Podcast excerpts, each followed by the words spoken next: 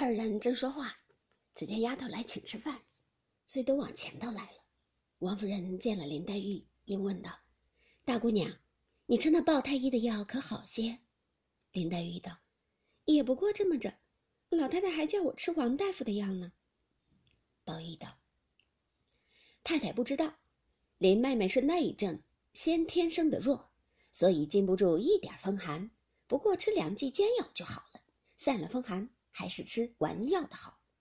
王夫人道：“前儿大夫说了个丸药的名字，我也忘了。”宝玉道：“我知道那些丸药，嗯，不过叫他吃什么人参养荣丸。”王夫人道：“不是。”宝玉又道：“八珍益母丸、左归、右归，再不就是麦味地黄丸。”王夫人道：“都不是，我只记得有个金刚两个字的。”嗯宝玉扎手笑道。从来没听见有个什么金刚丸，若有了金刚丸，自然就有菩萨散了。说的满屋里人都笑了。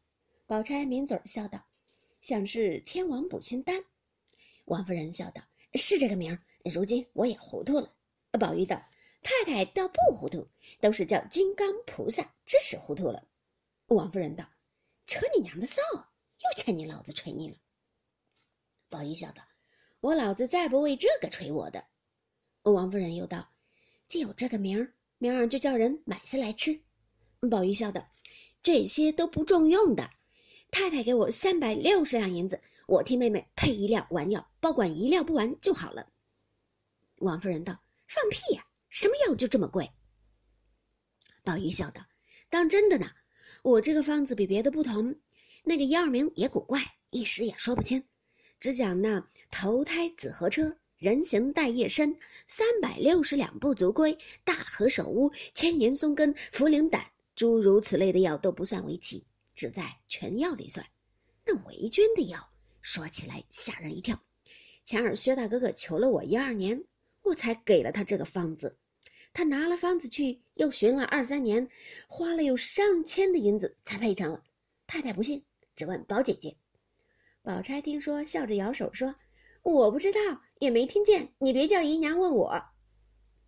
王夫人笑道：“到底是宝丫头，好孩子，不撒谎。”宝玉站在当地，听见如此说，一回身，把手一拍，说道：“我说的倒是真话呢，倒说我撒谎。”口里说着，忽一回身，只见林黛玉坐在宝钗身后，抿着嘴笑，用手指头在脸上画着，羞她。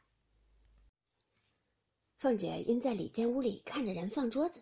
听如此说，便走来笑道：“宝兄弟不是撒谎，这倒是有的。上日薛大哥亲自和我来寻珍珠，我问他做什么，他说配药。他还抱怨说不配也罢了，如今哪里知道这么费事。我问他什么药，他说是宝兄弟的方子，说了多少药，我也没工夫听。他说不然我也买几颗珍珠了，只是定要头上戴过的，所以来和我寻。他说妹妹就没散的。”花儿上也得掐下来，过后我捡好的再给妹妹穿了来。我没法把那两只珠花现拆了给她，还要了一块三尺上用大红纱去乳波，乳了个面子呢。凤姐说一句，那宝玉念一句佛，说：“太阳在屋子里呢。”凤姐说完了，宝玉又道：“太太想，这不过是将就呢。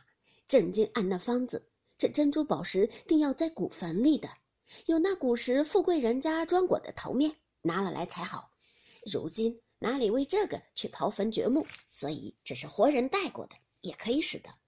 王夫人道：“阿弥陀佛，不当家花花的，就是坟里有这个，人家死了几百年，这会子翻尸倒骨的，做了药也不灵。”宝玉向林黛玉说道：“你听见了没有？难道二姐姐也跟着我撒谎不成？”脸望着黛玉说话，却拿眼睛瞟着宝钗。黛玉便拉王夫人道：“舅母听听，宝姐姐不替她圆谎，她支吾着我。”王夫人也道：“宝玉很会欺负你妹妹。”宝玉笑道：“太太不知道这缘故。